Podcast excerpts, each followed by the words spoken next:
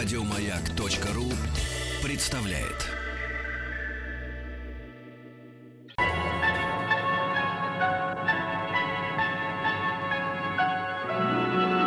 Уральские самоцветы.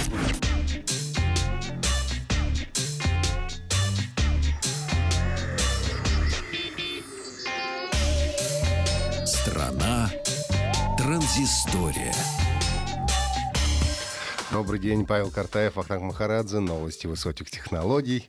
А, на днях были опубликованы результаты исследования мобильного рынка мирового. И выяснилось, что самым продаваемым смартфоном в Европе и Соединенных Штатах в первом квартале этого года стал iPhone под номером 7. В пятерке крупнейших европейских рынков доля компании Apple выросла почти на 2,5%. И смартфоны под управлением Android тоже показали неплохой рост э, практически во всех регионах, за исключением Соединенных Штатов Америки. Там потому что любят iPhone айфоны. И к тому же, как известно, там, э, если э, покупаешь iPhone в контракте с каким-то оператором, то это стоит, в общем, какие-то сущие пустяки. А вот доля операционной системы Windows Phone, наоборот, серьезно уменьшается, составляет менее 1% на всех основных рынках. В США, правда, чуть более 1%, но это все равно в два раза меньше, чем было в прошлом году. Больше всего поклонников Apple живет в Японии. Там доля яблочной компании составляет почти 50%. А также любят iPhone и iPad и в Австралии, где продукция Apple покупает почти 43%. При этом в Китае доля э, снижается на 8,5% за прошедший год. Это связано с тем, что в сельской местности и в маленьких городах люди, во-первых, экономят, ну, во-вторых, в качестве первого телефона не покупают себе iPhone, покупают себе что-нибудь попроще. Но в больших китайских городах iPhone 7 по-прежнему остается самым продаваемым смартфоном. Также еще одна новость от компании Apple. Из магазина Apple э, App Store в ближайшем будущем могут исчезнуть более 200 тысяч приложений.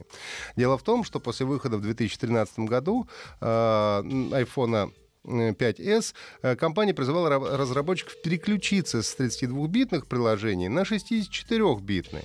Осенью прошлого года последовало еще одно предупреждение, а с выходом а, операционной системы iOS 10.3 при запуске 32-битной игры или программы начало появляться сообщение о том, что она не будет работать с новыми версиями операционной системы. На сегодняшний момент такие приложения составляют примерно 8% магазина App Store, что, в общем, серьезная цифра. И если ничего не изменится, то, скорее всего, с выходом а, iOS 11 все 32-битные приложения просто перестанут работать. Если у вас iOS 10.3 бета или выше, то можно а, зайти в настройки основные об этом устройстве, приложения и найти там функцию под названием совместимость приложений. Она и позволит проверить доступность в App Store 64-битной версии приложения. И если такая версия имеется, то вам ее предложат загрузить. Нейронные сети продолжают активно развиваться. На прошлой неделе все социальные сети с упоением развлекались определением степени крутости своей фотографии. А, такую функцию предлагает новая поисковая система э, Every Pixel, а, способная при помощи нейронных сетей на основе имеющейся у вас картинки определять степень ее крутости. А, также система выставляет теги к изображению на основе того, что удалось на нем распознать. Честно говоря, чем руководствуется сеть, выставляет свои оценки совершенно непонятно. Например, картина Ван Гога может получить меньше 1%, а Мона Лиза больше 97%. А, также система, а, судя по всему, любит пейзажи и искусство, а вот а, портрет дает меньше а, гораздо баллов.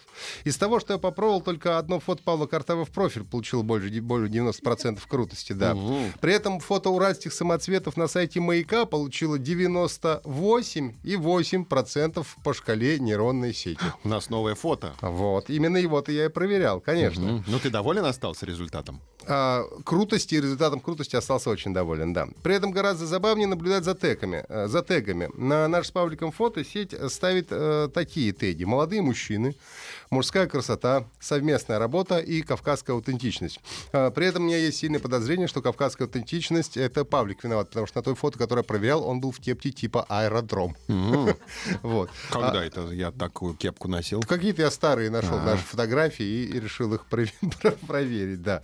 А, также сеть легко определяет ночной город, огни, много людей и так далее. Развлечься можно совершенно бесплатно, если зайдете на сайт э, everypixel.com authentics. А вообще, конечно, сама система EveryPixel разработана в первую очередь для дизайнеров и помогает искать в интернете стоковые фото, в том числе и бесплатные, которые вы можете использовать в своей работе. Компания Nintendo объявила наконец-то дату выхода суперпопулярной игры Super Mario Run на операционной системе Android. Super Mario Run — это первый платформер а Марио, который появился на смартфонах. В игре 24 уровня, разбит 1 на 6 игровых миров. А, игру можно проходить как одному, так э, вместе с другими игроками в соревновательном режиме. К настоящему времени 78 миллионов игроков по всему миру оценили игру на iPhone и iPad, на которых она появилась в декабре 2016 Ну а в Google Play Super Mario Run появится уже на этой неделе, 23 марта. То есть, получается, уже через 2-3 э, дня. В этот же день iOS игра обновится до версии 2.0.0, и это обновление принесет Super Mario новых персонажей, которым можно будет заново проходить все уровни, которые вы уже прошли. Ну и несмотря на популярность игры, оценки ее были довольно неоднозначными. Некоторые обвиняют Марио в однообразии геймплея, а, и также бесплатно в игре доступны только первые три локации, а за дополнительные уровни уже придется заплатить. Стоимость полной версии для iOS составляет 749 рублей. Какова же будет цена игры на Android, пока неизвестно. Еще больше подкастов на радиомаяк.ру